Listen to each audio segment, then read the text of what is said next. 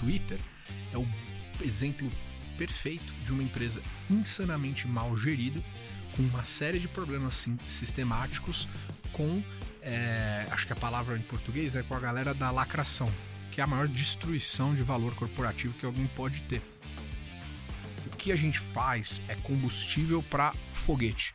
Muitas vezes você tem uma empresa que não é um foguete, mas ela pode ser um barco, ela pode ser um avião, ela pode ser uma CG 150. Mas se você botar o combustível errado no vessel, né, no, no, no, veículo errado, vai dar merda. O motor não vai conseguir se, se mover. Não adianta nada a gente ter as pessoas certas no mercado errado. Então, na verdade, as pessoas são absolutamente importantes e fundamentais, mas o primeiro ponto é o tamanho do mercado.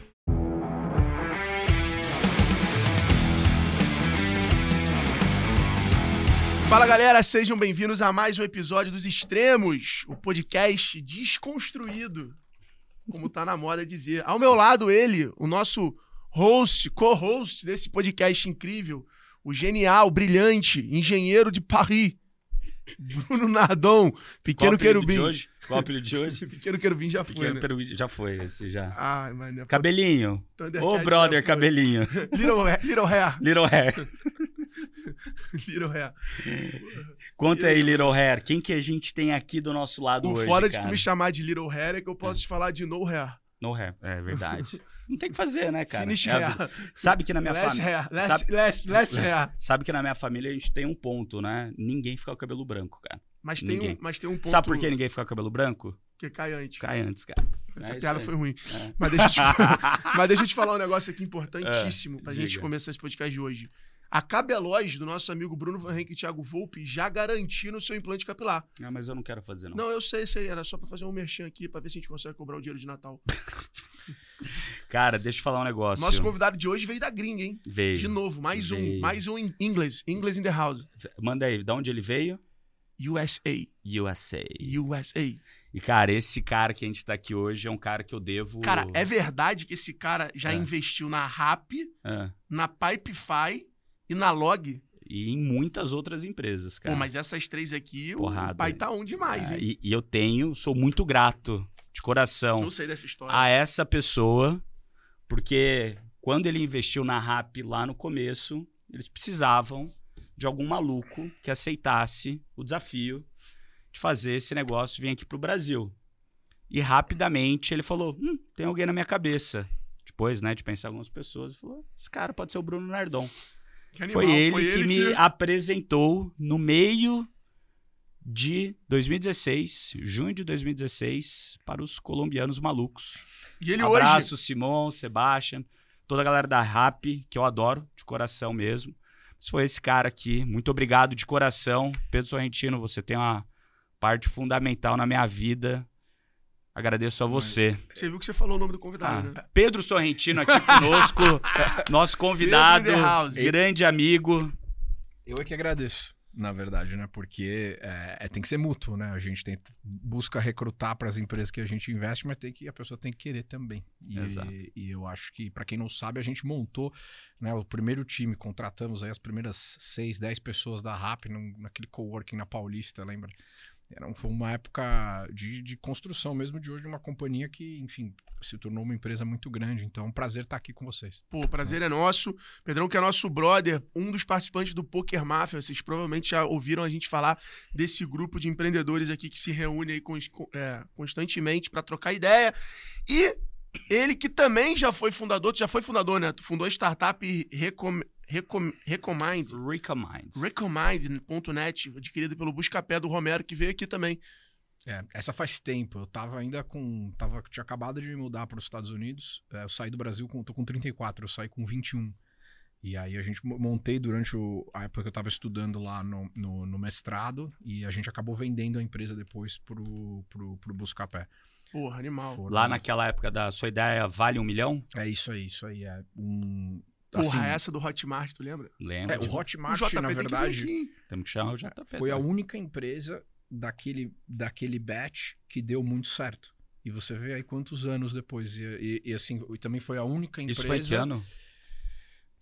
Foi 2010. É, isso Um mesmo. pouco antes, talvez não? Ah, 2009? 2000 não, 2010, é isso mesmo. 2010, Foi, 12. foi 2010, é. E eles foram a única empresa que não estava dentro do headquarters da época do Buscapé. Eu acho que isso tem um, um porquê de você parar, se você parar para pensar é, o quão importante é você deixar as empresas executando com mais é, liberdade. Liberdade, né? É. Cara, deixa eu te falar, e você entrou nesse mundo de venture capital, né, de investimento em startup, foi como você acabou investindo em Rap, Pipefy, Log, entre outras, né? E aí você participou do One VC, Sim. foi um, que é um fundo hoje nesse meio, nesse universo Foi um dos super famoso, com É, foi um portfólio. dos fundadores, né? Da Sim, OneVC eu, aqui. eu fundei a OneVC é, e, junto de outros cinco sócios, é, toquei o primeiro, o- boa parte do primeiro fundo. Fiquei lá quase quatro anos. É, e aí, quando a gente terminou de fazer o investimento do último fundo, o, o restante da sociedade queria fazer um fundo muito mais focado só em Brasil e América Latina. E eu sempre, na minha carreira, investi nos Estados Unidos e é, no Brasil. Então, eu saí, eu permaneço sócio do, do, do fundo que eu toquei, mas é, montei a Atman hoje, que é a minha nova gestora. Boa, boa. Que já tá com quantas startups investidas? A gente já fez seis investimentos. É, o fundo em si tem dois deals, né?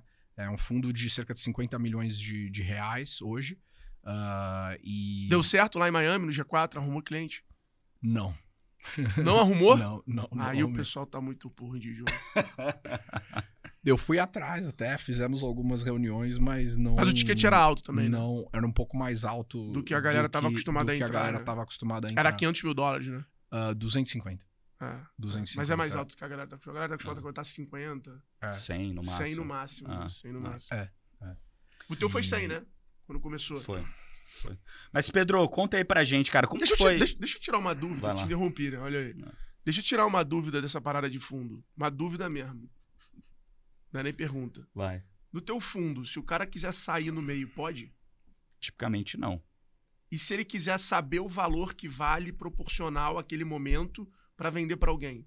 Te- Existe esse valor ou não existe? Existe um valor marcado a mercado que você tem, é, mas tipicamente existem regras dentro do fundo, daí depende de cada fundo do que, que você pode fazer com a sua participação.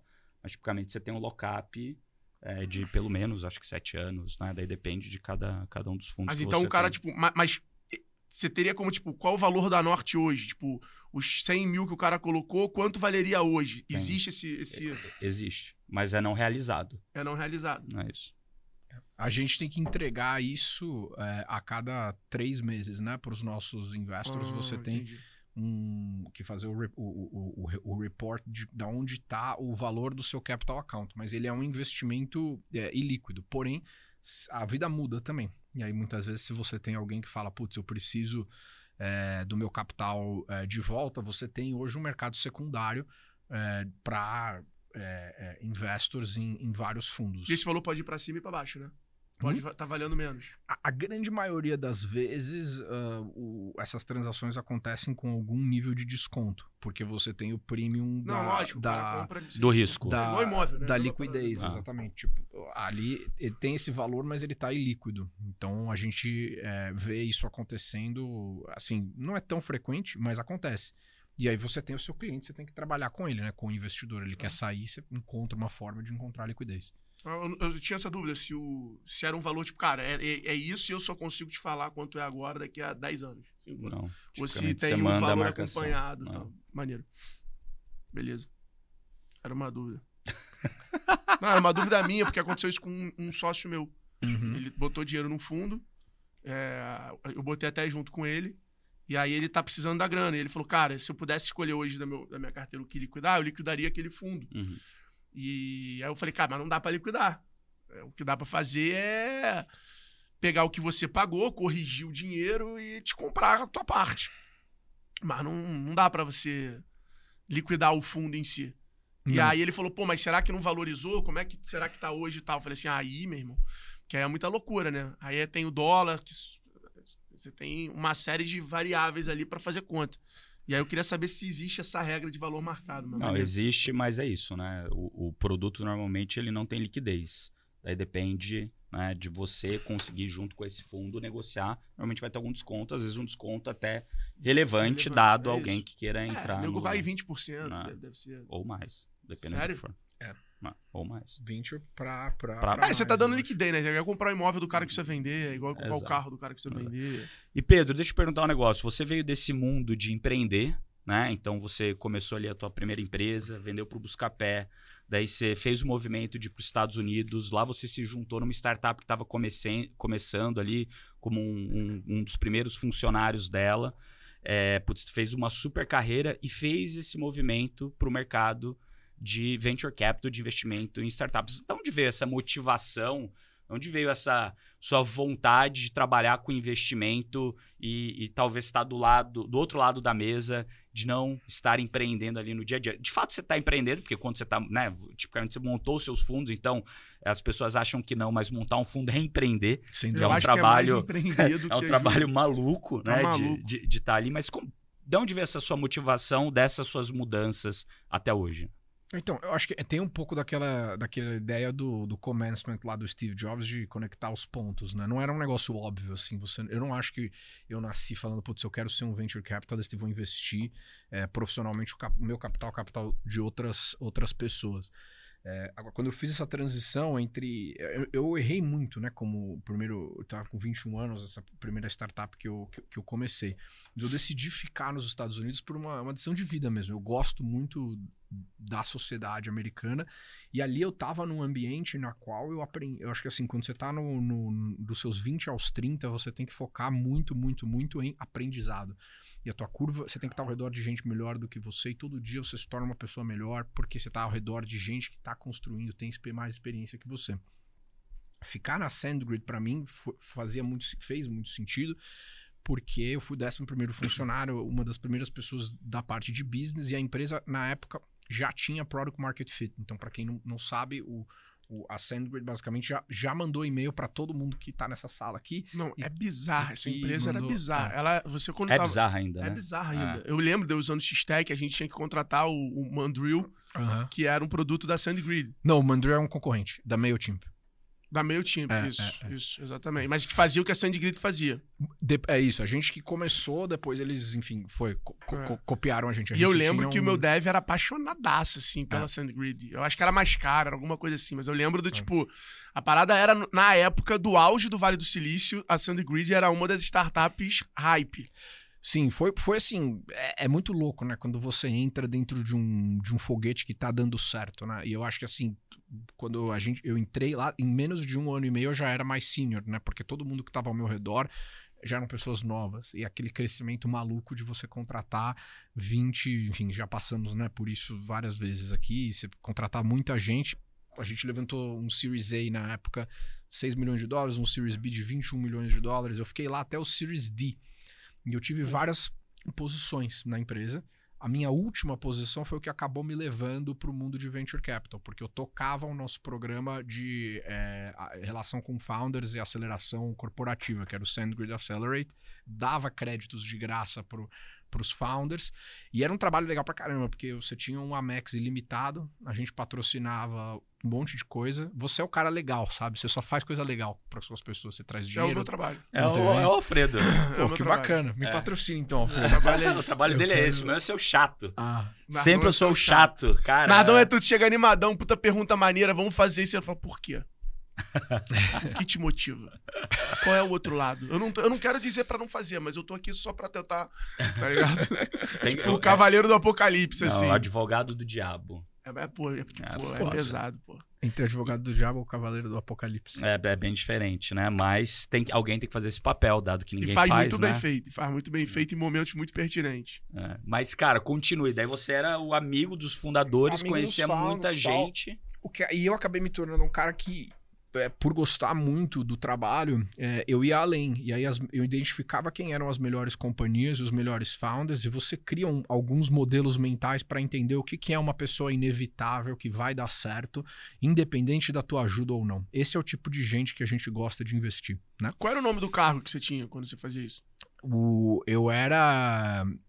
Porra, boa pergunta agora. Você considerava Era um- partners? Você considerava Era um- new business? Era Business Development Manager, mas não um BDR tradicional de, de SaaS. E aí depois eu virei evangelista, basicamente. É, Esse era foi o o. fiz na Vetex. o- é, Eu é era isso. Chief Evangelist Officer. É isso. É Ah, isso. fala a até gente... bonito, hein? É, maneiro. É, chique. Mas no Brasil vai ficar ruim, né? Porque fica CEO escrevendo. Ah, é, é verdade. Então, tipo, aqui dá muita confusão. É. E aí usa mais, tipo, institucional, alguma coisa assim. E, e daí, des- dessa tua é, proximidade, foi onde nasceu a tua vontade de ir para esse mercado de investimento. Então, na verdade, eu imaginava, assim, no fundo da, da, da minha cabeça, que eu teria talento para isso. Mas o que aconteceu foi que uma recrutadora entrou em contato comigo no LinkedIn para uma posição no fundo que eu fui trabalhar, o, o Funders Club, numa posição para relacionamento com investidores, na verdade. E aí, durante o processo seletivo, eu acho que isso é uma coisa muito importante. Todas as vezes que eu dei, assim, saltos é, quânticos na minha carreira e de fato fiz a diferença, é muito daquilo que você fala lá que não tem né, crescimento na zona de conforto. É isso. Então, assim, eu fui muito além do que era necessário no primeiro job interview que eu tinha com eles, né? E porque a ideia ali era só para fazer uma, um- uma ligação, para fazer um screening inicial. O que, que eu fiz? Eu falei com mais de 30 founders explicando assim, ó, eu estou entrevistando por um fundo de venture capital, se eu conseguir o, o trabalho, quem sabe eu te consigo uma reunião. E aí eu peguei várias das informações das startups, montei dois investment memos e apresentei para eles antes da primeira reunião. Os caras falaram, "Meu, esse cara é um maluco, né? É, ele quer muito isso. Ah, e aí acabou que durante o processo seletivo eles abriram uma vaga para eu entrar no time de investimento que nem existia. E foi assim que começou. E, e eu acredito que assim o mundo de venture capital ele é um mundo muito pequeno e extremamente fechado. Né? Se você parar para pensar, você tem aí são menos de 7 mil pessoas no mundo que de fato comandam o fluxo de capital de uma indústria que tem bilhões sob gestão. É, então, como penetrar esse círculo de, de, de- de pessoas, eu acho que essa força bruta de, de, vir realmente com uma intenção muito grande é muito importante, entregar a- e- e ir além. E o outro ponto para entrar em venture capital também é assim, como que você é capaz de adicionar mais valor daquilo que você é capaz de capturar. Todos os melhores novos fundos que têm surgindo entregam alguma coisa para a comunidade como um todo de empreendedores, de tech ou via produtos em- de, de social media. Acho que essa é a maneira correta de começar. Se você tem vontade de, de seguir o caminho que eu segui, que é montar o seu próprio fundo. Claro que também tem outras formas de conseguir um emprego né, eh, dentro de um fundo mais estabelecido. São, são caminhos diferentes. Qual- como que você vê a grande diferença, talvez, entre venture capital, é, investimento anjo e private equity? Quem está ouvindo aqui a gente, às vezes eles não sabem a diferença entre esses tipos de negócios, esses tipos de produtos financeiros que tem e o que, que cada um olha, tipo de retorno, é, até tese de investimento. Como que você vê a diferença entre eles? Eu acho que a diferença estão nos estágios, né? No, o momento da empresa, o quanto que a empresa já está madura ou não.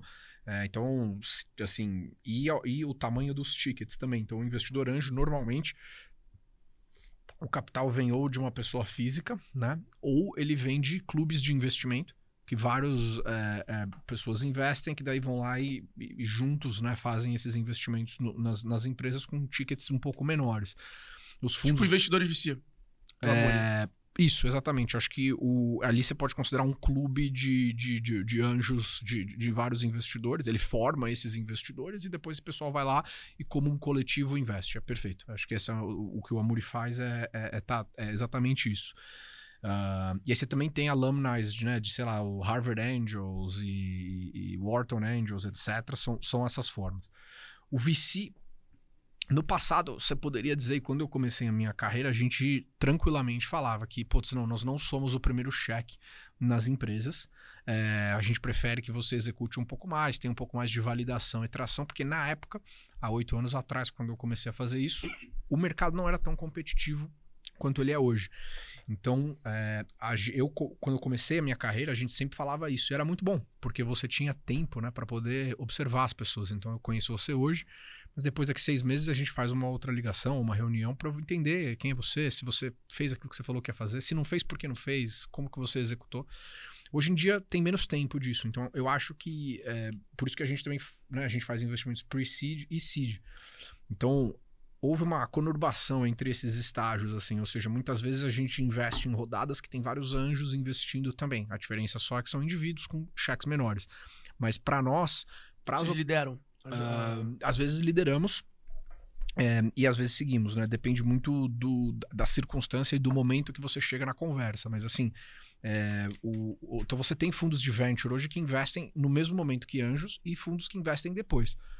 O fundo de private equity, é, ele está buscando uma outra maneira de, de, de, investir. E, de novo, a gente teve tanto capital é, que entrou dentro do asset class de venture capital que alguns fundos de private equity passaram a fazer venture. Mas, tradicionalmente, o private equity investe em empresas muito mais maduras.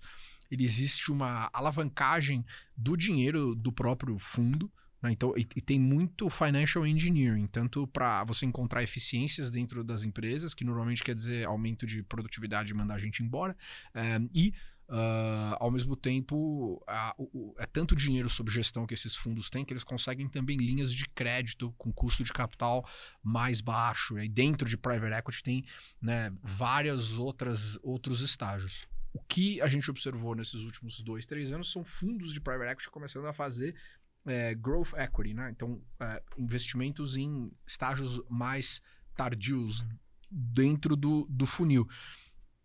E alguns founders acabam seguindo esse caminho, uh, e muitas vezes são uh, fundos que se movem um pouco mais devagar uh, e, e, e, tem termos, às vezes, um pouco mais onerosos do que, do que VC.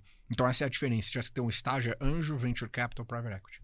Tá. E hoje, hoje é, muitas empresas tradicionais né, aqui do Brasil que vem aquelas notícias, hoje menos, né? Mas elas vêm notícias. É, vê as notícias, putz, é, quinto andar capta a 4 bilhões de dólares, 1 bilhão de dólares. Rappi capta não sei o quê, iFood capta não sei o quê, Vetex capta e faz um IPO, né?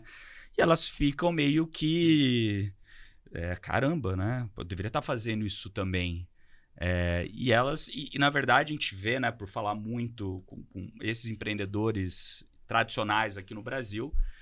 Que, e a gente faz parte dessa desmistificação de que, cara, olha, isso daqui é o que está saindo no jornal, né? E o caminho que esses caras estão seguindo é um caminho totalmente diferente do caminho que uma empresa tradicional segue, né? No sentido de, pô, maioria das empresas, né? Acho que 98%, talvez 99% das empresas que passam aqui pelo G4 são empresas que são geradores de caixa, são lucrativas, estão crescendo, mas no mercado menor do que essas empresas que são unicórnios, né? Essas empresas que crescem muito rápido, que têm um mercado endereçável muito grande. A gente acaba muitas vezes desmistificando para eles, falando, gente, é, você não precisa captar esse dinheiro. Para você tem outras maneiras de se financiar. Seja tomar uma dívida no banco, seja linhas de crédito que você poderia tomar para alavancar o seu negócio para crescer mais. Não fica com esse sonho, talvez, de, putz, eu vou, cara, captar, trazer um investidor para acelerar muito mais. E muitas vezes eles têm esse caminho mais no mercado, às vezes, de private equity ou de vender a operação deles para uma empresa maior é, do, do que putz, seguir esse caminho de venture capital. E daí eu trago a pergunta para você, né? Uma pergunta meio óbvia. Você vai estar tá falando, nossa, pergunta boba, né? Mas é, venture capital é para todo mundo? Não, de, acho que de forma alguma. Exatamente. Para quem que é? É, e também para quem está construindo algo que é condizente com a expectativa de resultado do asset class, né? Então a gente está passando agora por um momento de correção é, profundo do Brutal. mercado e a quantidade de layoffs e de gente que, uh, que investiu em termos errados nos últimos dois anos é não trivial, né? E o que isso quer dizer? Então o que a gente faz é combustível para foguete. Muitas vezes você tem uma empresa que não é um foguete, mas ela pode ser um barco, ela pode ser um avião, ela pode ser uma CG 150. Mas se você botar o combustível errado no vessel, né, no, no, no veículo errado, vai dar merda. O motor não vai conseguir se, se mover. Então, é, existe uma, uma questão muito errada da imprensa, eu acredito, e, e da mente humana mesmo, né? De achar que é muito mais meritocrático e glorioso você falar, ah, meu valuation é gigante, eu tenho milhões que eu captei, eu fiz isso, fiz aquilo. Mas no final do dia, o que vai sustentar a longevidade e a qualidade dessas empresas são companhias muito mais parecidas com as empresas dos clientes de vocês ou do próprio G4, que são, de fato, é, geradores de caixa num momento no qual o dinheiro hoje está muito mais caro por uma série de consequências macro. A gente está vindo de um bull market de quase 13 anos com políticas macroeconômicas na qual a maior parte dos bancos centrais diminuiu as taxas de juros e o dinheiro ficou praticamente grátis. Hoje já não é mais o caso. Então, como é que a gente faz o underwriting, né? A ideia de qualificar o que, que é um bom investimento de venture capital hoje em condições na qual o custo de capital está muito mais alto? É, a gente tem que imaginar que os nossos investimentos hoje têm que retornar pelo menos 20 a 30% ao ano. E eles são muito mais arriscados do que investimentos, por exemplo, em real estate, ou você comprar alguma, um tesouro direto, alguma dívida governamental. Então, existe um perfil de empresa muito específico que se qualifica é, para isso. Mas a gente tem, e eu vou explicar o que é esse perfil, mas além disso, você tem um outro porém, que é a disponibilidade de capital para rodadas subsequentes hoje não é tão óbvia quanto ela foi óbvia nesses últimos quatro ou cinco anos. Era uma forma, né? Tanto quando a gente começou a trabalhar é, juntos e investir na RAP, qualquer empresa que estava crescendo ali 15 a 20% ao mês, a gente ia lá, fazia 40 apresentações para vários outros fundos que a gente conhecia, e em seis semanas você tinha ofertas na mesa para levantar um round subsequente, contanto que você tivesse crescendo. Mesmo se esse crescimento não tivesse os melhores unit economics e não fosse 100% sustentável, porque a previsão de que você sempre vai ter caixa lá na frente, é, não caixa da empresa, desculpa, mas vai ter capital, dinheiro disponível, dinheiro disponível para ser levantado, ela era muito real. E aí você adiciona isso à pandemia, na qual a gente acreditou que iam ter vários paradigmas é, que iam permanecer, como a taxa de compra de e-commerce, a questão de trabalho remoto e uma série de outros comportamentos que a gente teve que duraram por um tempo e depois voltaram é, é, à, à normalidade. Então hoje é, quando a gente pensa em assim o, o, naturalmente, como a gente percebe que teve uma correção gigantesca nos, nos valuations como um todo, é, a gente tem que também é, só trabalhar com companhias. Isso agora eu vou te dizer uhum. o, como a gente faz na Atman, tá? Uhum. Muito do que nós buscamos hoje é só trabalhar com founders de segunda a terceira viagem que estão construindo empresas sempre muito focado em mercados enormes, mas que o modelo de negócios do business é óbvio. Então, assim, ele precisa de um passo só para entender como é que eu vou ganhar dinheiro. Eu não tenho que explicar quando eu chegar numa escala enorme ou ter aquelas conversas de melhoria de margem de contribuição e tal. É, assim, é bem óbvio. Eu faço isso e dessa forma é assim que eu ganho dinheiro. Com empresas que, se precisarem ficar lucrativas, conseguem é, em, uh, uh, em seis meses. Né? Porque a, o estado atual hoje da indústria de, de, de, venture capital é como se a gente estivesse numa estrada é, na qual o teu carro tá ótimo, tá? O, ah, o pneu tá bom, o rádio funciona, os freios, mas tá uma puta de uma neblina. E o que, que vai estar tá lá como um próximo passo, né? Porque, assim, mais de 75% de todos os IPOs de tecnologia que foram feitos nos últimos dois anos estão hoje tradando muito abaixo do seu... Valor é, de, de, Do seu valor de mercado. Então, para companhias que montaram modelos muito mais sustentáveis de negócio, você ter caixa hoje e crescer mais devagar é o caminho em todos os casos. E aí, falando um pouco do nosso. Do, do modelo de como a gente trabalha na Atman, né? A gente montou um negócio chamado Egrégora, que é basicamente um coletivo de empreendedores que compartilha de valores e princípios. Então, essa galera investe no fundo e a gente paga carry do fundo quando fazemos deals que foram apresentados por esse coletivo de pessoas. Legal. É, a grande maioria desse pessoal, o range ali, são pessoas que construíram empresas que valem de 50 milhões de dólares a 15 bilhões de dólares. Todo mundo é, já se preparou, já fez os seus layoffs, aumentou o ganho de produtividade e já tem um plano para quando que vai virar, se tornar é, lucrativo. Em todos os ranges do estágio do funil. Eu nunca vivi um momento como esse é, na minha carreira. Então, realmente, os paradigmas, eles, eles, eles mudaram. Apesar de que, se a gente olhar, ah, legal, mas e e novos fundos? Tem pessoas ainda investindo? Pô, tem. A gente levantou um fundo no meio desse ano super difícil. Estamos investindo. Tem outras pessoas que fizeram isso também. É, então, a, a, diferença só é que o cuidado na, no, na decisão de você tomar novos investimentos está muito, muito mais alto e o ritmo muito mais lento. Que para a gente é melhor. Né? Então, tem um pouco daquela ideia de que pô, a situação ela, macro está muito mais difícil, mas a gente capitalizado é excelente investir quando tem sangue nas ruas, entendeu? Uh, só não pode errar. E aí eu acho que aí a experiência que, que fala nesse caso. E tipicamente quando você fala no mercado como um todo, né? É, de empresas de, de venture capital, né? Todos os fundos. Tipicamente, quantas empresas de. Na média, né? Eu tô falando na média, não tô falando dos que estão lá em cima no top, que morrem no meio do caminho. Porque você vê isso, né? E a notícia ruim, ela vem antes da notícia boa. Então você investiu lá, sei lá, num, num cohort lá de 100 mil startups que foram investidas por empresas de venture capital durante aquele período, sei lá, 90% morre, 60% morre, tem um, um número aí no mercado de venture capital? Tem, eu acho que assim, a taxa de mortalidade de um portfólio relativamente tradicional seria que assim, é, metade a 40% morre, o restante retorna seu capital e aí 10% retorna tudo vezes ali duas, três, quatro, cinco vezes. Essa é a, a matemática. Então são é, poucas é empresas que, cara, crescem muito, retornam quase todo o capital do fundo, quase uma lei da potência. É 100% Power Law, né? Lei, lei da potência. Primeira vez que eu. É. É, isso. Power Law. Power Law. Mas é, É. lei- gosto- é isso. 100% lei da potência. Porque, assim, a, a- se você olhar historicamente, esse é um dado interessante. Os 100 melhores deals de um ano, de um vintage de venture, retornam praticamente o mesmo valor de todos os deals que aconteceram naquele ano. Em média, são 15 mil deals de venture capital por ano que acontecem no mercado americano. Então, mais importante do que você ter exposição a várias coisas é, é- é não enfim, não ter exposição a mercados incorretos. Então, se, por exemplo, ah, felizmente nunca investi em scooter. Uhum. É, ou, e ao mesmo tempo, ter exposição às empresas certas nos mercados certos. Então, não é um trabalho muito fácil, né? Porque você poderia ter falado assim, ah, eu fui um dos primeiros investidores no Uber. Se você saiu na hora certa, você ganhou bastante dinheiro. Mas se você fala, fui um dos primeiros investidores é, da Cabify. É mais difícil, né? Então, além dessa questão de temas e categorias, a gente sempre busca também investir em monopólios. Né? A empresa, claramente, ela tem que ser capaz de crescer e dominar aquele mercado. Né? Exemplo básico disso é, é o fato de que a grande maioria de todo mundo que eu conheço, né, nós todos, a gente usa o Google para search. Não conheço ninguém que usa o Bing ou o Ask.com, mas eles têm, né? Penetração de mercado. Legal. Quantas empresas você já avaliou? Você tem esse número? Você sabe?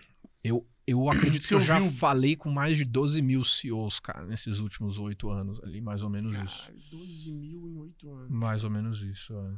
Então, é, de conversas, one-on-ones, é, calls, olhar a, a startups, men- mentor, tudo mais ou menos isso. Qual que foi o teu melhor case até hoje? De 100% realizado, Cara, Ah. o melhor case na tua opinião. Não, Qual a melhor eu- empresa que você falou assim, cara, coloquei lá, putz, acertei, retornou pra caramba. Então, eu acredito que ainda, tem algumas que ainda não deram exit né, total, mas eu acredito que o Pipefy, a RAP, a Cove eh, foram três empresas que, do momento em que o primeiro cheque foi feito até o valor atual, eh, acha todo mundo feliz ali. Mesmo se tiver alguma dificuldade no meio do caminho, tá tudo bem. E qual que é aquela Quantas empresa? vezes de retorno? Ah, teve gente que a gente entregou via eh, transações secundárias 21 vezes o, o capital em três anos e meio. Então, é, Muito bom. é, foi, foi bom. E qual que foi aquele que você se arrepende de não ter feito? Eu vou falar um que, né, com o podcast português do Brasil, acho que uma- um bom anti-portfolio, que hoje está no nosso coletivo da Egrégora, é a Olist, do Thiago Dalve. Tive a chance de ser sido investor ali algumas vezes e não fiz. E o Thiago é um cara incrível, um empreendedor extremamente capaz, muito bom a empresa. É, ali deixei de, de fazer muita grana. Acho que não ter feito mais coisa em cripto mais cedo, eu tive chance de comprar Ethereum a 25 centavos, entendeu? Então acho que. Mas, mas, mas tive meu retorno com cripto também. Acho que esses são dois é, anti-portfólios ali interessantes. Eu vendi muito Bitcoin a 800 dólares também. Então, assim, é porque eu, eu comprei a 80, né? E aí eu achei que 10 vezes já estava tava bom, né? ótimo. Ah. Então, assim, a, a- acho que esses são alguns exemplos ah, que, que passaram. Eu também tive a chance de ser sido investor da OpenSea, né, de, de NFTs, e assim, acho que o último valuation foi 8 bi e meio. Eu poderia ter investido a 12 milhões de dólares o valuation. E você passou. É, e eu, eu passei na época, não, não tinha é, consenso óbvio entre o partnership e ao mesmo tempo ah, eu também não tinha tanta convicção de que assets digitais iam ter tido o crescimento que, que, que, que, que iam crescer. Eu nunca imaginei que o Board Apes e, os, os- e as NFTs iam se tornar o que, o que se tornaram. Então eu errei ali. O que, que você olha hoje na hora de investir numa empresa? O primeiro ponto são as pessoas, né? Mas assim, não adianta nada a gente ter as pessoas certas no mercado errado. Então, na verdade, as pessoas são absolutamente importantes e fundamentais, mas o primeiro ponto é o tamanho do mercado. E pra gente ter uma, uma conta muito simples disso, né? Que é olhar assim o bottoms up, quer dizer, o teu. Vamos supor aqui que você vende esse copo e tem tipo X mil bocas que tomam, né, que precisam de copo todo dia. Quantas pessoas, né? essa- Essa conta mais a tua margem. Isso tem que ser pelo menos dois, um pool de receita capturável de pelo menos 2 bilhões de dólares em até 5 anos. Né? Em dólar também para o Brasil. Então acho que isso aí já Seriam 10 bilhões de reais em cinco anos de margem que você poderia fazer de, de- de dinheiro para ser capturado. para ser capturado. Isso, mas já baseado no seu modelo econômico hoje, né? Sem você falar assim, que eu acho que a grande falácia e o que ah, nós somos os- é mais- você é a pessoa mais fácil de se enganar, né? E Uhum. aí você às vezes sente se adora no empreendedor e se dá super bem com aquela pessoa. Você vira e fala assim: "Ah, não, mas confia em mim que quando eu fizer isso, daí eu vou fazer aquilo, e aí assim a gente chega na- nessa terra prometida". Eu acho que é muito importante a trabalhar com empresas e companhias que já estão, já encontraram isso. E esse é que é o grande desafio. Mas né? isso, esses 2 bi em cinco anos para capturar é em receita ou é em, em margem? Não, pra estar em, ah, ah, Por exemplo, esse copo aqui custa 10 reais em, em margem. em margem. Em então seria, ah, margem. vamos falar que eu tenho 2 reais de margem. É isso. hein? Mas não é que você capturar 100% disso, né? Porque Uhum. nenhuma empresa eu não conheço que Sim. consegue fazer eh, 10 bi em 5 anos. Não é, não é esse o ponto. Mas assim, o mercado tem. Isso permite você entender que o mercado é grande o suficiente para você ter saídas que são enormes para você poder pagar de volta os teus investors, entendeu? Então, o tamanho do mercado, ele também quer dizer a proporcionalidade ou a capacidade do tamanho das saídas. No final do dia, o melhor outcome que a gente tem para as empresas investidas são sempre companhias que vão continuar independentes em perpetuidade. Né? Exemplos aqui, pô, Mercado Livre, o Nubank, a Vtex, o, o PagSeguro, quer dizer, que fazem os seus IPOs e aí são, assim, empresas que estão ali standalone, né? E, e- e- e- por, Continua a vida. por, por si só. Então, esse é o primeiro ponto. A outra parte da nossa heurística de investimento diz respeito às pessoas. Você entrar no nosso site lá, atman.vc, tem um menu chamado Ethos, né? Que ali tem o que, que a gente considera uma pessoa inevitável. Eu acho que muitos investors têm uma, uma visão errada de, por uma questão de ego mesmo, em quererem trabalhar com aquela pessoa que você sabe que você vai poder ajudar super bem. Na verdade, é o oposto. A gente quer investir em gente que, que nós somos irrelevantes na ajuda daquela pessoa, mas por virtude de pegar o nosso capital, eles ou elas chegam mais rápido ao- aos seus próprios objetivos. Mas se você fecha o olho aqui e pensa, qual foi o venture capitalist que fez uma grande diferença para o Mark Zuckerberg ou para o Elon Musk? Não teve, porque essas pessoas são brilhantes. Então, é um exercício de humildade, mas a gente só trabalha com pessoas que a gente compartilha valores e princípios. Não é, não foi assim minha carreira toda. E a verdade é que assim, você quer ser a melhor versão de você mesmo nos piores dias. E é só quando você tá com gente que você sabe que, puta, no cosmos ali a gente concorda com vários valores e princípios, então vamos se ajudar a ser bem sucedido, né? É, então a gente é muito focado também em fazer referências, né? Dentro do, founders, ou seja, cada é, pessoa de um founding team que a gente investe, a gente faz ali, porra, seis, sete ligações por pessoa. Que a gente percebe que esse é um número mágico a gente vai achar alguém que vai estar disposto a falar mal de você on the record, né? Cara, e como é que você lida com essa insegurança, com essa frustração de OpenSea, de Olist? Como é que você hoje balanceia isso psicologicamente? O que, que você usa aí pra balancear? É por isso que Que- eu faço meus banhos de gelo. Você tem que vir, por sinal, né? Tem que Próxima fazer vez isso, tem que, fazer, que vamos. Não, mas é, a, a resposta é que assim, você tem que trabalhar o, o desapego nesse sentido. Não adianta ficar focando no, no, no, no- no passado. Assim, tem que ter a serenidade e capacidade de você controlar puta, a tua ansiedade. E, pra- cara, pra- isso, pra isso é um negócio muito destruir. Isso é um negócio muito louco é, que aconteceu. Eu lembro lá quando vocês estavam na OneBC e, e você me mandou, cara, o que, que você acha dessa empresa aqui de scooter, né? E daí, putz, estava ele, a turma, né? A gente ainda não tinha montado a Norte, mas estava ele, o resto do sócio lá do OneBC, montou um grupo. E, cara, eu comecei a fazer o Unit Economics do negócio. Né? Tipo, putz, esse negócio para de pé ou não? Quanto que tem que ser? Como ele ganha dinheiro? Porque nos Estados Unidos dá dinheiro, porque no Brasil vai dar ou não? Então, né, galera, não para de pé um modelo por nada. Putz, respeito, acho que é legal pra caramba. Tem, se, se tiver outras coisas juntas, isso for um canal de entrada, é legal. Mas não para de pé. Era o negócio das patinetes? É, da, da- acho que era da Green, né? Da Green, da É, Yellow na Isso, época. isso. Cara, não, não para Isso de foi uma pé. febre muito bizarra. não para de pé. Só que daí eu falei, cara, eu não faria o investimento. Ponto, acabou. Só que o ponto é que durante um ou dois anos, que foi quando eles bombaram, você fica com uma dor bizarra de não ter feito aquele investimento. E às vezes, se você fez ali no começo e saiu antes do negócio cair, você ganhou dinheiro, que foi o que você falou no começo. É. Mas muitas vezes você fala, putz, não, cara, não faz sentido no longo prazo. E daí depende do tempo que você vai estar ali. Cara, é, é- esse fato de você ter a convicção durante aquele um, dois anos, você fala, cara, eu tô certo. Mas daí o mercado inteiro fala, não, você tá errado. Olha o negócio crescendo aí, você fez cagada, ia ter um antiportfólio. Você, não, cara, vai dar ruim. Daí na hora que dá ruim, não é que você comemora, você fala, ufa, ainda bem que eu não coloquei.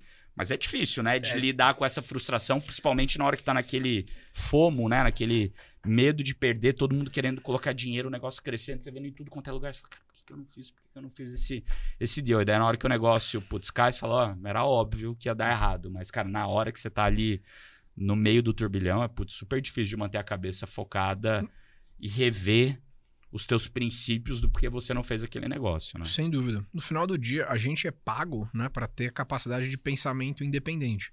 Então, o caso da Green, por exemplo, a gente teve a chance de colocar capital lá para trabalhar num valuation na época de 15 milhões de dólares. E me lembro que em menos de dois anos a empresa já valia 700. E assim, a gente. Você fala, cara, será que eu sou um idiota ou não? Eu tenho que ser capaz de manter as minhas convicções e não ir com a influência dos, dos outros, né? E então, assim, é aquela questão do Warren Buffett lá, que a primeira regra é make money, the second don't lose money, e aí, tipo, desculpa, a primeira regra é don't lose money, e a segunda regra é just look at number one. Porque mesmo os investidores mais bem-sucedidos ao longo do tempo, na verdade, eles foram muito mais bem-sucedidos porque eles erraram pouco. Se você tiver a capacidade de qualquer coisa da sua vida, né, em tomar uma série de decisões que você acerta um pouquinho mais do que você erra e a mais do que a média, você já vai, no compounding disso, você vai ser insanamente bem-sucedido. E essa regra com certeza se aplica na hora que a gente pensa em fazer investimentos em venture capital. Mas é mais fácil dizer do que do Fazer. que do que fazer. Se você entrar, eu recomendo aqui dar uma olhada no anti-portfolio da Bessemer. A Bessemer faz venture capital, eles foram ancorados pela família Rockefeller de, na, desde acho que em 19, começaram em 1920. E eles falaram não para HP, FedEx, eh, Tesla e e várias outras empresas. É, é- é surpreendente. E também acho que tem um outro ponto interessante que é assim, de uma forma ou de outra, a qualidade do seu anti-portfolio mostra a qualidade do seu deal flow. Você não vai acertar sempre, mas você só tem que acertar mais do que errar. Sensacional. É Muito isso. bom, né? Muito bom. Então, Cara, você trabalhou lá no Vale do Silício, acho que morou lá, né? Morei 10 anos. 10 anos no auge do auge do auge. Foi no momento onde o negócio tomou uma proporção de ser o lugar mais desejado por jovens empreendedores do mundo, de estar lá, de morar. Queria que você contasse um pouquinho como é que era essa rotina lá, como é que era essa experiência, como é que foi enquanto o mundo todo olhava para ali como né, o lugar onde as, pô, várias empresas chegaram a fazer. Eu fui, várias empresas começaram a fazer imersão indo para lá, e eu lembro de gente querer tirar foto na fachada do Facebook, é, querer tirar foto nas ruas, falar, nossa, essa garagem aqui foi. A, a- a cidade realmente virou como se fosse um. Como é que é o nome daqueles negócio grego lá de. Como se fosse um. Panteão? Não, como é que é? Coliseu? quando- Não, não, como é que é quando, é, quando fica tipo. Ruínas? Não. Agora. Ruínas é agora. É, como se fosse templos, né? Como se fosse templos. Uhum. É, a- as ruas, é, pô, quando eu fui, eu lembro a galera parada na rua falando: Nossa, essa é a rua que o Mark Zuckerberg dirige pra chegar no trabalho. Tipo, uma parada meio, meio, meio maluca, assim. Você viveu lá. Queria Vivi. que você falasse sobre isso, se é isso mesmo, se não é, se lá o negócio acontece de forma super normal, os caras estão no meio de todo mundo e, e- e é isso. Então, eu, eu me, assim, muito me sinto muito privilegiado de ter vivido a, a era, essa era, mesmo que não existe mais hoje, em especial por conta da, da pandemia. Eu, pessoalmente, mas não dá pra gente viver de passado, eu sinto muita falta de uma São Francisco limpa e funcional. Mas eu saí de lá e fui pra Flórida porque a sociedade realmente ali é o declínio do, da, da civilização mesmo, assim, em alguns aspectos. É, ao mesmo tempo que você tem desenvolvimentos de coisas incríveis, é, a, a- a cidade como um todo ficou muito violenta, muito suja. Como era a vida lá? Vou responder a sua pergunta. Ah, a conurbação, a concentração de pessoas que estavam fazendo as mesmas coisas é muito alta. Então você conseguia ter vários momentos de sincronicidade ao longo do dia. Então, o meu escritório era um quarteirão e meio da minha academia e de todos os quatro ou cinco restaurantes que eu ia sempre. E de repente a gente está se encontrando o tempo todo. Imagina que a gente está em cinco, seis quarteirões só da cidade e tá todo mundo ali fazendo a mesma coisa. Então, às vezes, você me manda uma mensagem, antes eu vi a mensagem, mas não te respondi. Antes de eu te responder, a gente se encontra. Aí fala, oh, você viu a mensagem, ah, etc., teve aquilo. Você vai nas mesmas festas, os mesmos eventos, encontra as mesmas pessoas. E isso pode parecer muito louco para algumas pessoas, mas em outros aspectos adiciona um valor de eficiência gigantesco, que é realmente um pouco mágico mesmo. Então, o lado positivo é esse, é a eficiência e a alta concentração de pessoas extremamente inteligentes do mundo todo, com muita ambição para construir coisas que vão mudar o mundo. A parte negativa disso é a falta de diversidade de pensamento. Então você tem uma diversidade racial muito grande, mas uma maior parte das pessoas lá pensam igual. E é uma cultura que eu acho que do lado de fora ela é vendida como algo super fofucho, lindo e bacana e let's fail, e na verdade é uma competição absolutamente brutal, assim, que você teve Wall Street ali nos anos 80, é a mesma coisa que esses 10, 15 anos depois da, da, primeira, da, da, da bolha do, dos anos 2000 da internet. Mas é... quando você fala de competição, é porque putz, a galera se ajuda, mas também se compara um com o outro? É sim, isso? sim. Eu acho que existe uma, uma, um, um, um, um pay it forward muito grande das pessoas. É, é, Traduz uma... para português. É... o Alfredo não entendeu essa daí. não, é de você. É... Assim, ajudar sem esperar nada em troca, ajudar em primeiro lugar. E a partir disso, coisas boas acontecem com você, quase que uma questão kármica. Isso existe mesmo. É, e ao, só que ao, ao mesmo tempo, uh, o, o, nível de, de, de, competitividade ele é muito alto. E a barra também ela é alta. Mas o sistema como um todo funciona bem para eliminar isso. Então, esse, esse, esse, esse culto a criação das startups e as pessoas visitando as empresas, tentando entender como que naquele lugar aquilo ali dá certo e funciona, eu acredito que assim tem muito a ver com a proximidade geográfica. Agora, o que fez o Vale do Silício ser o Vale do Silício hoje não existe mais na internet. E é um pouco, a gente estava falando das ruínas, eu vou lembrar de um negócio que o Mark Andreessen falou quando ele pensou em sair né, é, do, do, da Bay Area do Vale do Silício, ele falou: nós, como família, ele tem um tweet storm dele falando nisso, nós decidimos olhar é, Roma se tornar as ruínas da nossa própria casa. É, então, para mim, hoje, o ethos do que, que é a, a, o Vale do Silício, ele acontece na nuvem e no, e no Twitter, enfim é, mais do que dentro da, de algumas cidades específicas, porque de fato a migração de pessoas que saíram da Bay Area e foram para Nova York, ou Denver, ou a Flórida, ou para outros lugares do mundo foi muito grande. E a cultura do Vale do Silício ela se democratizou muito mais rapidamente porque as coisas acontecem mais rápido. Então, é, você tem um modelo de uma empresa que surgiu nos Estados Unidos, às vezes demoravam uh, anos, né? Para uh, uh, as empresas virem para cá e copiarem e terem novos modelos. Ah, isso aqui que está acontecendo lá, agora não. No mesmo dia, alguém lançou um negócio, tá no Twitter ou no Reddit, eu olhei ali e eu consigo me informar sobre o que está acontecendo. Então a barra ficou muito mais equalizada e você também tem muito mais capital disponível uh, dentro da América Latina. Então, e globalmente também, né? Exatamente. Então exatamente. É, é, o caso da, da Scooter. A Bird nasceu, de repente em seis meses, bom, é, o mundo inteiro estava fazendo patinete. É isso, você lembra? Tinham Não. várias empresas aqui fazendo, pequenas empresas locais, um monte de gente. Então, a obsolescência do conhecimento e a velocidade de, de execução mudaram, mudaram muito. Então, esse segredo, esse secret sauce que você tinha dentro do Vale, eu acho que hoje ele tem muito menos valor. Por isso, até que eu me senti uh, confortável em sair de lá. Agora, eu ainda não experimentei nenhum outro lugar no mundo que. Como aquela magia. E essa magia não existe mais hoje. Lá eu... no Vale do Silício. Eu fui já sete vezes para São Francisco nos últimos dois anos. E a última vez que eu tava lá, tem um parque na cidade chamado South Park.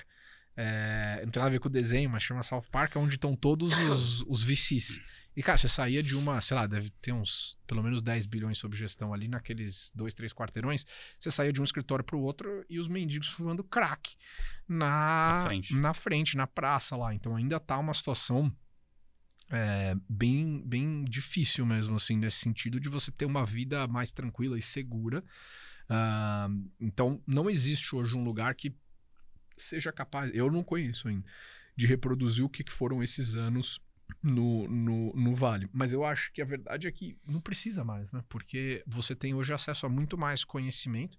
O, que o trabalho que vocês fazem aqui, por exemplo, no G4 é, é, é muito disso também. É traduzir muitas coisas que eram consideradas segredos, que hoje não são mais, numa linguagem que você ajuda um gestor que busca esse conhecimento de uma maneira acessível, de fácil digestão, né? É, então, assim, é, é, é, eu acho que a gente entrou num, num novo, num novo paradigma mesmo. E, e- Quem são os caras tops, assim, que você já cruzou lá na rua, na feirinha de final de semana, na academia? Quem são os caras, assim, mais improváveis que você já cruzou lá, morando no Vale? Mark Zuckerberg, quem... Já teve esses, esses encontros, assim? cara, assim, a gente já, já fui em, em, por exemplo, numa. Um, acho que uma, um, um cara interessante ali, que é um amigo que a gente já investiu várias vezes. É, é, ele se chama é, Anil Ranadiv, ele é um dos fundadores da, da, da Soma Capital. E o pai dele era mentor do Steve Jobs. Então. é, e, e vendeu a Tíbico para Tíbico, que é o logo que tá no capacete do Hamilton hoje em dia, por mais de um bilhão de dólares em cash. E aí a festa de Natal da família é uma festa interessante, a holiday party dos caras. Porque eles também são donos do Sacramento Kings, né? O time da, da NBA. Então é uma mistura de, tipo, todos os top investors e founders com os jogadores da NBA numa mansão, assim. Ali f- são alguns momentos mais com, com é, assim, sei lá... eu- E é mais maneiro ver o Mark Zuckerberg ou o LeBron James? tipo. Cara, pra mim eu acho que ver o, o, o Mark Zuckerberg mais interessante. Na verdade, as pessoas pra mim mais interessantes que eu conheci lá são investors ah, que eu admiro. Então, muito mais pessoas, por exemplo, como o Fred Wilson, que é o fundador da Union Square Ventures, ou o, o, o Bill Gurley, que é o fundador da Benchmark. Pra mim, esses caras é que me inspiram muito mais porque eles estão no, no topo né, No mercado que você quer. do, do mercado que eu busco eh, trabalhar. Bom, Pedrinho, pegando esse assunto aí que você falou de Twitter, o que, que você tá achando aí do Mr. Elon Musk à frente do Twitter, é, criando uma revolução, né? Acho que quebrando toda essa, essa bola mágica, trazendo aí um tipo de gestão completamente diferente do que o Vale do Silício estava acostumado a, a- ver, do que empresa, empresas como o Twitter estavam acostumados. O que, que você tem a achar? Qual é a sua leitura disso? Eu acho excelente em vários aspectos. Se a gente tivesse que pensar assim, o começo do vale do declínio desse problema todo que aconteceu eh, no Vale do Silício, acho que foi a primeira hora que eh, o você teve o primeiro. eh, Pode, pode falar a palavra aqui? Pode. Ótimo. Então foi o primeiro filho da puta que jogou uma pedra no ônibus do Google para protestar contra o aumento dos aluguéis em São Francisco. Isso foram há sete anos atrás que aconteceu isso. né? Então você tinha assim um, um- um crescimento gigantesco acontecendo dentro da cidade e uma parte desses trabalhadores das empresas de tecnologia já protestando ou mesmo outras pessoas lá de, de outras partes da sociedade criticando o crescimento das empresas de, de tech. Eu acho que o que falta ainda a gente entender é quando esses modelos de negócio dão certo, eles dão muito certo. Então são empresas que produzem muito caixa em mercados nas quais elas são monopólios.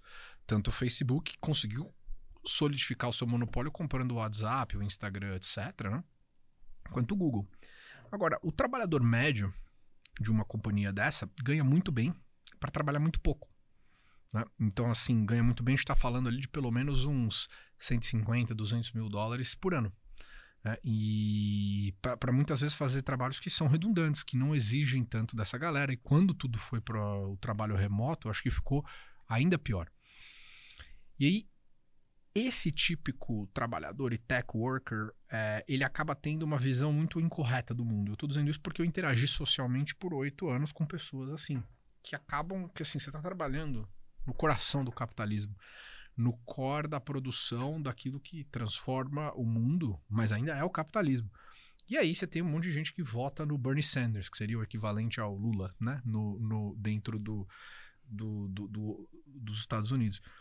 E não faz sentido, né? É, assim, como que você está apoiando um negócio que é contraproducente com aquilo que você está é, produzindo? Eu estou dando essa, essa resposta longa, porque o Twitter é o exemplo perfeito de uma empresa insanamente mal gerida, com uma série de problemas sistemáticos, com é, acho que a palavra em português é com a galera da lacração, que é a maior destruição de valor corporativo que alguém pode ter, porque eu acredito que você pode pensar do jeito que você quiser, mas o, o ambiente de trabalho não é um ambiente para você trazer é, política ou fazer qualquer tipo de bandeira para qualquer coisa, porque vão ter assuntos mais interessantes e importantes para serem é, respondidos. A gente tem que ter conforto com a discordância de opiniões.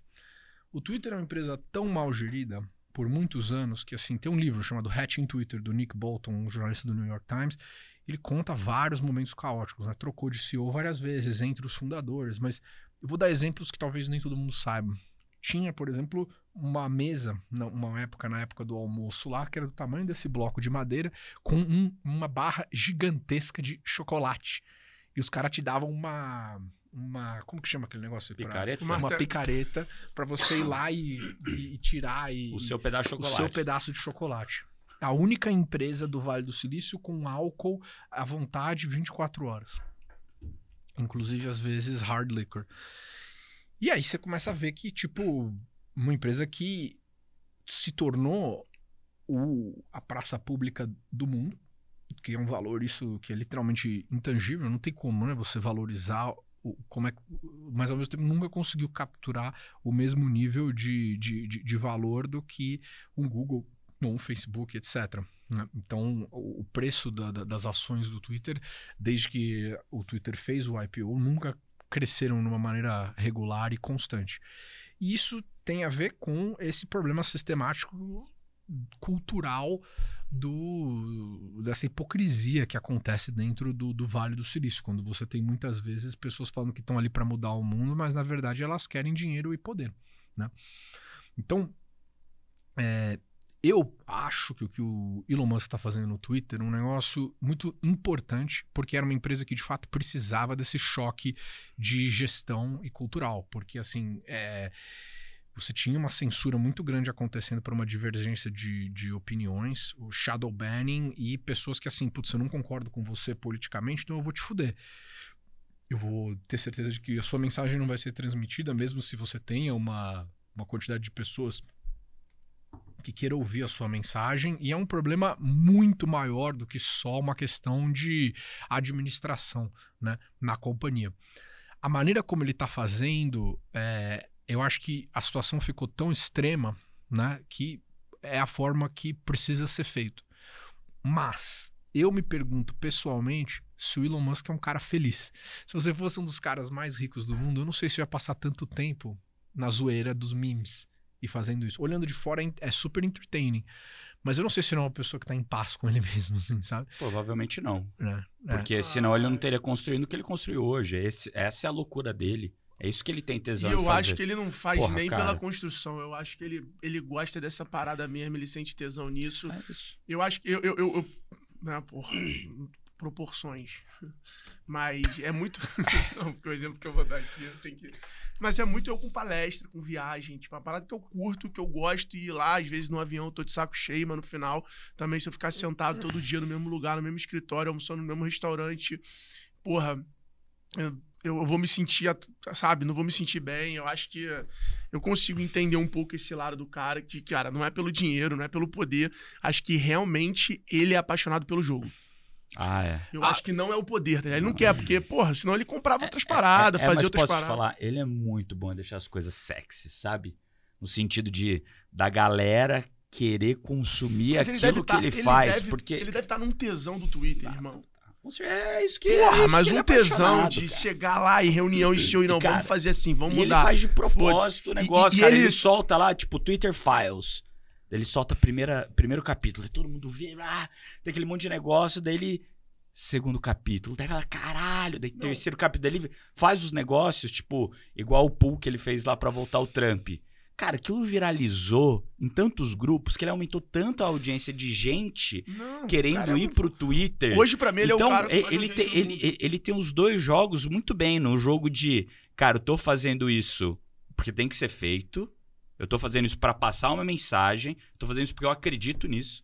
Mas eu tô fazendo isso também porque é bom pro meu negócio. No sentido de, cara, como eu faço isso de uma maneira que entretém a galera e que vai ter os caras que vão ficar putos, os caras que vão adorar, né? Não é morno, é muito quente ou muito frio. Mas, cara, que, que pro business dele é importante, porra. Quanta, quantas pessoas no mundo inteiro não estão falando do Twitter ou noticiando o Twitter todo santo dia por causa que as coisas que ele tá fazendo? E desde o momento antes dele comprar. Ah, não, é. Toda irmão, semana a saga ele tá da no hype. aquisição. Toda é, semana ele tá no Se hype. liga, o Elon Toda Musk, semana ele tá no hype, ele cara. hoje, ele tem demanda pra qualquer produto que ele fizer. Tu viu o negócio do... Teve um negócio agora do chatbot dele, da inteligência artificial que ele lançou? Neuro, Neuralink. Não, Mas- não, não. Não, não, link é OpenAI. O negócio de chat lá, inteligente, que nem a gente tá usando Open, aqui. OpenAI. Irmão, um milhão de usuários no, na primeira, no primeiro dia, na primeira Ah, mas é outro motivo, não é por ele, né? é, o GP, é, o GPT. Isso é, isso é outra. É O- outra Outra, outra, é. outra história. Ele foi um dos fundadores, depois ele, se saiu da distanciou lá do Sam, do Sam falando exato. assim, Esse cara é um monstro. Quando o nego falou que era do Elon Musk, explodiu. Não, tinha explodido por É. outros motivos. É porque o produto é muito bom É o mesmo. produto é Não. real. É.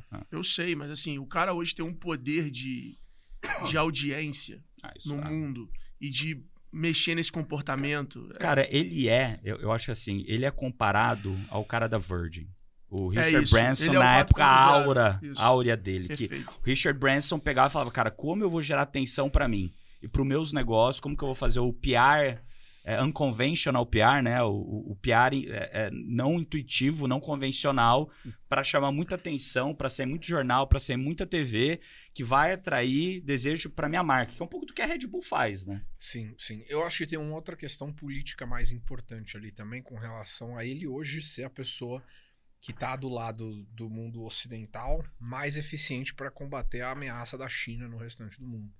Que é um negócio que pouca gente pensa, mas assim, não vão ser essa galera da lacração, os veganos, que vão ajudar a gente a combater o, assim, o, a- a- o que fez os Estados Unidos se tornar os Estados Unidos.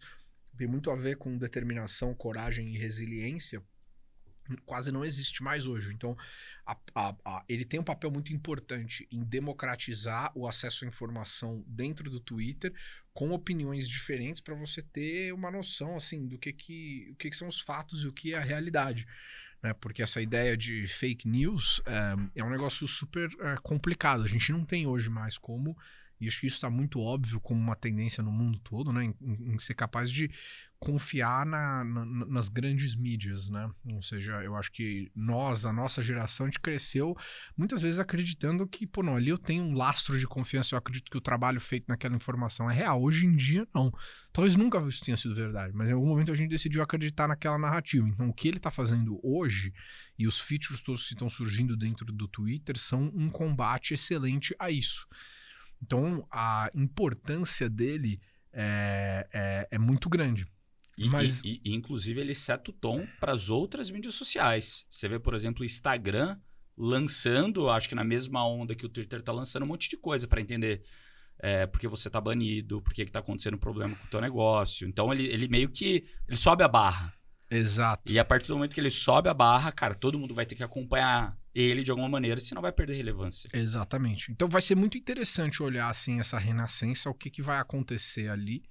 É, a- eu achei o processo aqui é difícil saber o que, que aconteceu de verdade. O processo de aquisição como um todo foi muito louco, né? Porque ele aconteceu no meio dessa correção do mercado, então ele acabou pagando um valor muito mais caro. Ele tentou sair do deal, não conseguiu. Ah, então, mas assim, agora vamos ver o que vai acontecer. É, mas o, o resultado super, super positivo. Tá, tá, tá, tá gostoso de assistir. Como que você vê? Você compraria a ação da Twitter? Eu teria comprado, sim. Se eu, eu acho que. Eu acho que é um. é- eu acho que eu apostaria no cara que fez a Tesla e, e a SpaceX, especialmente vendo o que a gente tá vendo de fora. Se eu tivesse a oportunidade, poderia ter tido, né? O Carl Icahn ganhou muito dinheiro comprando E as qual, ações. E qual a tua opinião de Então ter teria um cara comprado, que nem ele, CEO de vários negócios, né? Que eu acho que ele não é CEO ali, mas ele meio que fica. Eu até tenho essa dúvida. Se ele realmente é CEO da Tesla, acho que não. Acho que é diferente, né, cara? Hoje ele tem um papel muito mais de. Talvez, sei lá, um conselheiro executivo que faz as coisas acontecer no negócio, que ele põe ali a energia dele por um Não, tempo. mas hoje, monta o publicamente, ele é CEO da Apple. Ele é CEO da SpaceX, ele é CEO da ti- Tesla. Ah, ele é. Sim, ele é. sim. Eu acho muito difícil, né? É, Mas ele montou um time foda embaixo que faz as coisas acontecerem, só que ele que empurra, né? Mas ele tá quebrando, então, esse paradigma, né? Eu- É junto do Jack Dorsey também, né? Que foi também CEO do Twitter e do Square ao mesmo tempo. Ah, Já aconteceram isso algumas outras vezes. Eu, eu pessoalmente, assim como investor, acho muito difícil, né? Porque você já ser CEO só de uma empresa já é super difícil. É, mas algumas pessoas são excepcionais e têm a capacidade para fazer isso, como o que você falou, Nardon, é montando um time de, de, de, de- de gente excelente né, debaixo de você. Não tem como você ser um, um herói. Nem existe isso, né? Mesmo se você for CEO de uma empresa só. Então é possível, é, mas eu, eu acho mais legal quando você tem uma pessoa que é focada em uma coisa só e, e, e aquilo. Historicamente aquilo dá certo, né? São as exceções, as exceções das exceções nesse caso. Boa. Bom, pergunta que acho que a gente tem aqui pra todo mundo, né? Qual foi o dia mais triste da sua vida? O maior extremo que você já teve? O dia mais triste. Ou desafiador. Cara, teve um dia. É... Putz. Acho que um dia muito difícil pra mim foi quando meu avô morreu. É, ele foi o meu primeiro grande mentor. E eu sabia que ele tava pra morrer. E aí eu vim ah, pra visitá-lo no Brasil. E aí ele morreu bem quando eu pousei na minha conexão. Então eu não tive a oportunidade de me despedir dele. Ali foi um dia, foi foda aquele momento. Ah, outro dia muito difícil é, foi depois de já seis, sete meses fazendo 10 zooms por dia no auge da pandemia, quando teve dois, três dias que o sol não nasceu em São Francisco, porque tinha tanta fumaça dos, dos incêndios que tava tudo laranja e as ruas todas vazias, com um monte de violência e drogado na rua. Foi um momento bem low também. Eu acho que esses foram dois momentos ah, ah, bem difíceis, assim. Pra quem que você ligou nessa hora lá em São Francisco? Putz, eu, eu liguei pra minha mãe. É, foi com a minha mãe. E. E. e, enfim. A, a minha mãe sempre, nessas questões de dificuldade, questões extremas, a, é, me deu sempre muito apoio. E eu acredito que aquele amor incondicional, mas ao mesmo tempo. é, muito mais numa pegada assim, enquanto você tem um monte de gente chorando, você tem que tem gente que vende lenço pros que choram. Então é um amor meio porrada, né? E aí eu- e foi isso que me transformou na pessoa que eu sou hoje. Então por isso eu sou extremamente grato assim, é, nesse sentido que e eu também acho que a gente tem que entender nos momentos extremos e momentos difíceis, né, que é tudo passa, né? Nem tudo e as dificuldades da vida vão ser assim para sempre. São, são ciclos, né? Você tá, às vezes você tá bem, às vezes você tá mal. O mais importante é que assim, a vida e o crescimento como um todo, ele não é linear. né? Então, às vezes, é meio que você vai. O, o- gráfico ele vai para cima e para baixo, mas contanto que na média ele tá indo para cima, tá tudo bem. Boa. Bom, se você tivesse um super poder pra acabar com um problema do mundo, qual seria esse problema que você acabaria? Hum. Boa essa pergunta, hein? É, Eu, cara, eu acredito que eu acabaria com a, a, a fome, né? Eu acho que assim, hoje a gente já produz muito mais comida do que o mundo é capaz de comer, né? E Tem muito desperdício de comida. Então, assim, você ter a possibilidade de pessoas que passam passam fome é muito triste, né? Assim, então acho que isso aí seria interessante, dar uma vida básica para que as pessoas fossem capazes de tipo encontrarem os seus próprios princípios e, e, e autenticidades, que eu acho que é uma coisa que nós três aqui tivemos, que pô, ninguém consegue competir com você quando você tá jogando o seu jogo da melhor maneira possível. A sua autenticidade ela é única e você acaba sendo seu pior inimigo. Mas assim, quando o pessoal olha e fala, nossa, quanto que essa galera na Índia ou na China acaba poluindo, ou por que que se queima tanto da Amazônia e tal, é porque são pessoas que estão vivendo uma realidade completamente diferente das nossas, sem um nível de consciência né, de um coletivo maior universal. E isso vem da onde? Pô, se você não tem abrigo, se você não tem segurança familiar, se você não tem é, segurança de entender da onde vão vir suas próximas refeições, é muito difícil né, de você progredir como é, ser humano. Então, se eu tivesse um superpoder, a ideia seria de fato resolver todos esses problemas básicos assim das, das, das, das pessoas e de uma certa forma fazer isso sem nenhum viés é, político, né? Acho que aí é o mais esse é o problema. É o mais importante assim do tipo eu sou uma pessoa bem libertária, assim, eu não acho que nenhum político serve a nenhuma agenda que não seja a agenda dele ou dela para ser reeleito. Né? Ninguém tá ali para te ajudar. Você é seu maior amigo e inimigo. Então, essa seria a minha resposta. Boa. É. E como é que você gostaria de ser lembrado? Cara, gostaria de ser lembrado.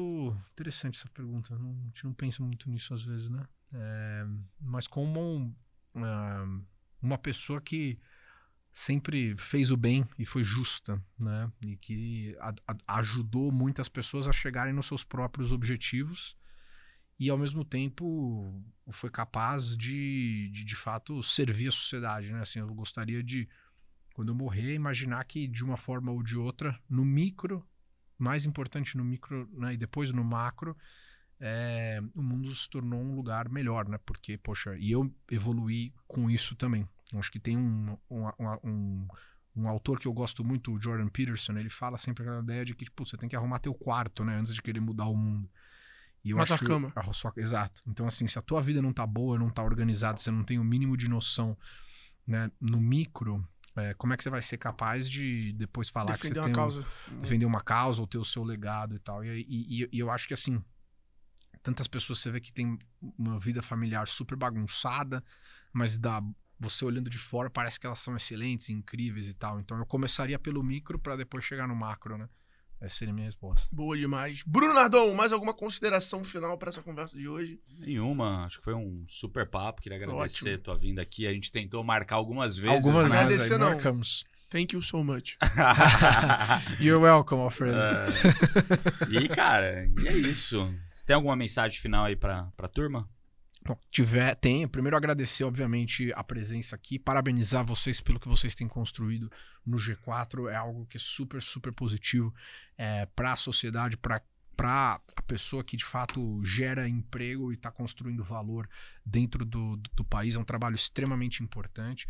É sempre bom rever os, os amigos. Enfim, quiser saber um pouco mais sobre o nosso trabalho, né? Pedro Sorren, S-O-R-R-E-N de navio, em todas as redes sociais e na Atman, atman.vc, né? E, enfim. A-T-M-A-N. A-T-M-A-N, isso. É, e construindo alguma startup ou interessado em aprender mais sobre Venture Capital, fiquem à vontade para entrar em contato e, e valeu. Pô, tamo junto. Bruno Nardão, alguma consideração ainda? Hum, Não? Hum. Não, cabelinho. a única consideração que eu tenho é que esse cara tava com cabelo. Meu Deus do céu. Tava assim, ó, topetão. Parecia o Johnny Bravo, versão morena. Agora Dilma, Dilma, Dilma é muito bom. Dilma foi muito bom. Tava igual o cabelo da Dilma. Corta aí, ó. Bota aí, produção, bota aí, produção. Bota a minha foto, a foto da Dilma aí, que o que, é. que vocês acham e deixa um comentário. Exato. Bom, galera, esse foi mais um episódio dos Extremos. Espero que vocês tenham curtido, anotado muitos insights. Não esqueçam de seguir a gente no YouTube, no Spotify, nas principais canais de distribuição do podcast. Deixar aqui os seus comentários e também compartilhar lá nas redes sociais, marcando a gente, Alfredo Soares. Bruno.nardon. E também o podcast dos Extremos. Então, tamo junto. A gente se vê no próximo episódio. Espero que vocês tenham curtido. Um abraço, valeu!